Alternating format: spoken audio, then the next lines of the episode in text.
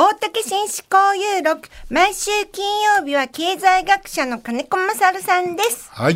どうも。はいお願いします。金子ですが、鈴木さんみたい、はい。なんかね、骨折りゾーンのくたびれゾーンみたいな。ちょっと狂ってるなと思って、もう民主主義国家じゃないかな、じゃなくなった。軽くのかなじゃないよ。いやそういう感じ。っていうかね、あのー今何が起きてるかっていうと国会でさはい。あのー成林審をやっちゃえば、これでアリバイだからっていうんでさ、予算案を通そうとしてんだよ。シャンシャンと。そうそう、それで、えー何？小野寺予算委員長？の解任決議を今、あれもう本当に嫌だ。で、野党が抵抗してるから予算がパッとつかないで能登とか大変だとか言ってるバカな人たちが嘘だろ、バカ。違うもともとちゃうやろ何にもやってねえじゃないか、能登で。それで、予備費をさ、予算に組んでるって、もうすでに5万、あご5.5兆円の予備費を積んでるのに、47億円しか出さないとかさ、そういうことやってるのは自民党なんでさ、いくらでもたくさんあるわ、じゃあ。今回の裏予備費は。切の裏金のことだって自民党がそこまでやったんい？やだからね、僕はこの成林審っていうのをアリバイに使おうとしてるんだけど、はい。中身がひどすぎて、犯罪者を野放しにしてるのをテレビ放送してるっていうふうに言った方がいいと思う。そうあのねもう本当はねまあ出てる人たちだけじゃなくてこの85人全員だよね。そう、51衆議院は51名。51人。うん。1名。全員やれって言ったのが、出てきてる中で、萩生田二階一番悪いやつが全然出てこない。出てきてませんね、でみんなた昨日の武田、あのそ元総務大臣の、は答弁見たけど知らなかったばっかりだもん。そうだね。自分が入ってない時からだからっていうんそうだもそうんそう。ねバカじゃないのっていうね、ちょっと、そんなこと聞きに行くのか、でも岸田さんに至っては野田元総理になんか見下されて、パーティー任期中はパーティーはやりませんって約束させられて終わっちゃう、何やってんだこれ？そんなこと望んでないよね。そう。っていうか、だから、あの、よ、こういう政理、政治倫理審審査会の中身がこういう状態で、はい。その事実上犯罪であることを野放しにして、で何の究明もしないまま、やったから OK だと、で言うんで予算委員会通しますって言ってるわけ。はい。予算案を、もう要するに国会なんか最初から無視して解明なんかするつもりも全くないわけだよ。でアリバイやだけでねやった後、でこの後金予算案を予算委員会で通したら、緊急本会議に緊急上呈してそれで強行採決しようっていうわけでしょ。はい犯罪者が100人の犯罪者がさ、それ法律決めたり予算案決めたりするってことすはるなと。あ、あっていいの？そんなこと。民主主義じゃないよ、もうこれ。だからもう、これはもう国民を舐めてるのもいい加減にしろっていう感じ？政治資金規正法がどれだけざるかと。そこの後もこのざるを通すのかと。まずそこからだと。う。その通りです。っていうか、キックバック裏、裏金疑獄っていうこの10億円近くの裏金問題で、結局、一番悪いのは二階と萩生田だったわけじゃない。で、萩生田氏ははい。1800万円を引き出しにしまっていた。はい。で、この人出さないから、追及されないわけじゃないですか。しかも一応1時間20分で制限されてるから、野党の、例えば立憲は昨日野田さんは22分しかできないわけだ。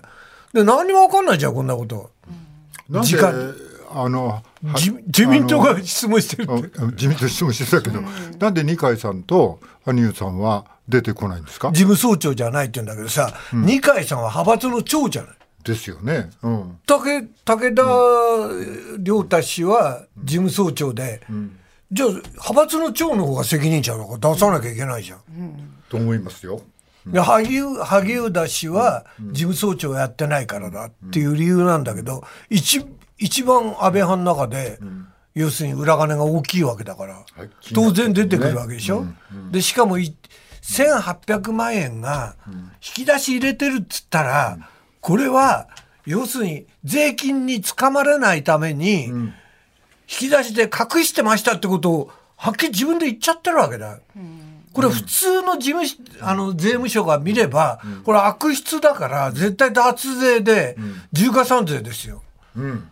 それでもうちょっと悪ければ極端に言えば所得税法違反ですよ。で捕まってもしょうがないくらいの金額だと僕は思いますよ。しかも。いつからだっつうのがすごくわかんないいやしね。それでね、はい、うん。世耕が参議院の非公開の審査委員会を出るわけだ。で出た。彼はさ、それでなんかに3年前のやつの800に2020年か21年かな、2年分の836万円が分かんなかったと、出さなかった。これは領収書を出して、でもそれでも不明が60万円出ましたっていうわけ。で5年じゃない時効は。はい、そうすると政治資金収支報告書は3年の公開義務だから、残りの2年分はさ、結局領収書は集められませんでした、不明なんですよ。だから結局さ、脱税の額は大きいし、茂木さんがやったように、同じ領収書を別々にいろいろの団体で使ってる可能性もあるからさ、そしたらちゃんとチェックしたら、本当にこれが正しいかどうかも分かんないじゃん。そうですね、うん。で萩生田氏が許されちゃうから、金額が少なきゃ OK なわけよ。で、今日の松野さんの元官房長,、はい長官さんつけたくないんだけど、松野松野さんがその時にあの出した金額もやっぱり845万円が領収書がないわけだ。集められないわけだ、それで事務所の金庫に集めてましたって言ってるわ、あのしまってましたっていうわけ、これ明らかに脱税なんだよ、それを堂々とさ国会で喋っていてさ、何の処罰も受けない、こんなことあり得るの？この国は。もう晒し者になって実は犯罪してますって自分で言ってるんだよ国会議員が。それで、こいつらこいつらっつっちゃあれだけど彼らが彼らが、はい。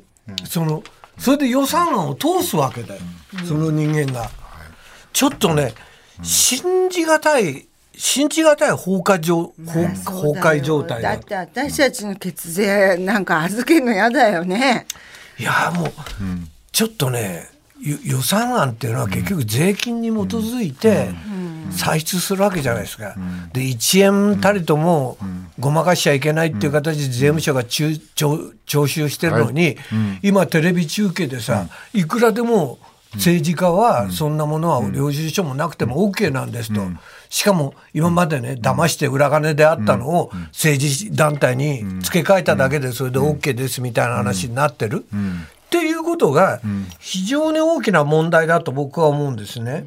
それでね、なんでそういうことが起きるのかの一つの問題は、はい、野党が分裂してるからなんだけど、野党の中でも維新は、もうはっきり言って、この予算案の強行採決をするぐらい自民党が甘く見てるのは、維新が安倍派の別動隊だからなんですよ。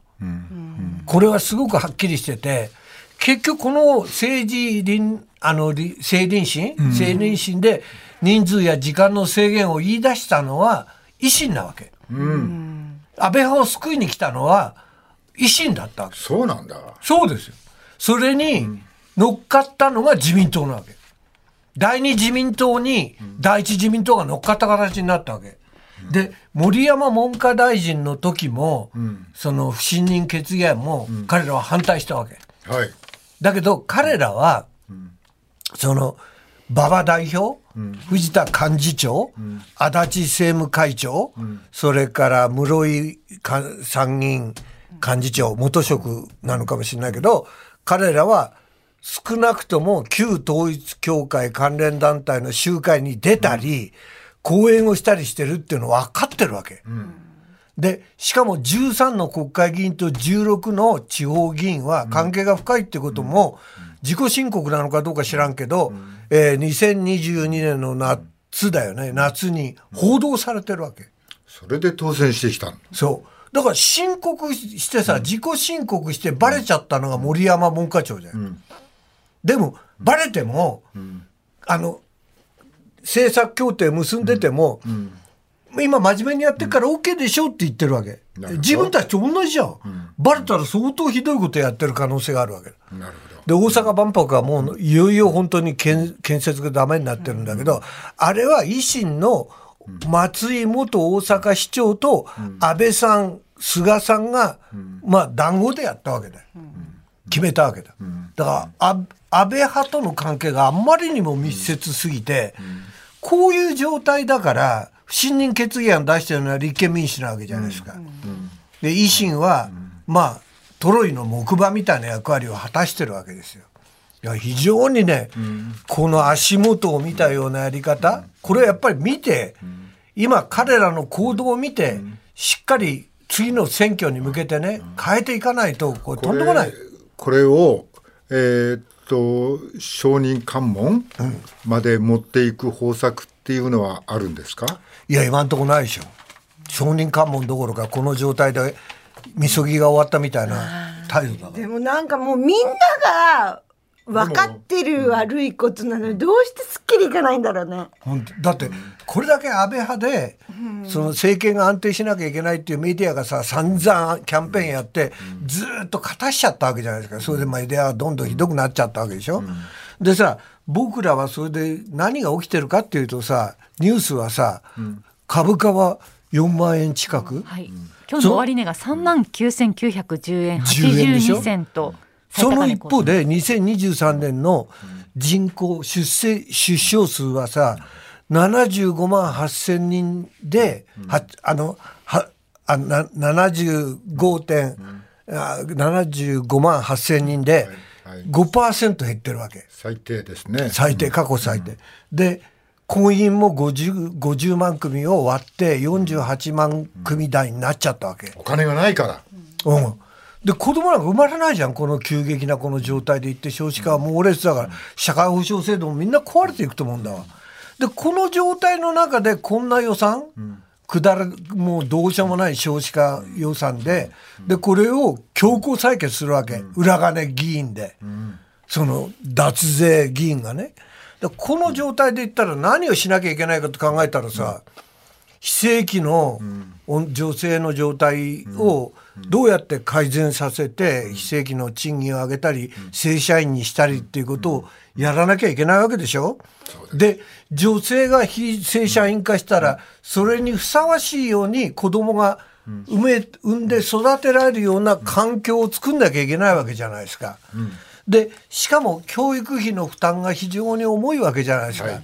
これをどうやって変えていくかっていう、この小野寺予算委員長はさ防衛族で、防衛費倍増の予算を通そうとしてるわけだ、はい。だけど本質はこういう教育費の問題とかいうのがあるわけじゃないですか、だから地域はもうボロボロなわけじゃないですか、こういう中でエネルギーとか食料の自給のためにね、どうしたらいいかみたいなことやって、なりわいを作っていかなきゃ、地地方で子供も生まれなければ、そもそも結婚もできないみたいな状態が止まんないわけでしょ？市民たちが大変なのにこの後そもう増税の話が控えてる。控えてる。だからこれだけのやるべきことが山ほどあるのに、こん。なこんもんなことを国会で今やってて。やっていて、しかも犯罪の話で国会中継しながら、それでそういうのを知らんぷりした予算を強行採決する、ちょっとありえないくらい。それはやっぱ全部自民党のせいだわ。知る、だ絶対に政権交代しないと絶対ダメだと思う。この国は滅びると僕は思う。もうね、本当に。あっちこっちもう話聞いてたらもうめげるしかなくて。そうどうしたらいいんだろう。諦めたらさ、おた大竹さん亡命できる、できないでしょ？できない亡命なんて。できないでしょ？どこ行くのよ？だからしょうがないでしょこれだからみんなで踏ん張ってひっくり返すしかないんだと僕は諦思うんだけどですよね。はい、わかりました。ありがとうございました。金子勝さんでした。大竹新思考有録。来週月曜は古谷恒平さんの登場です。お知らせの後は交通情報です。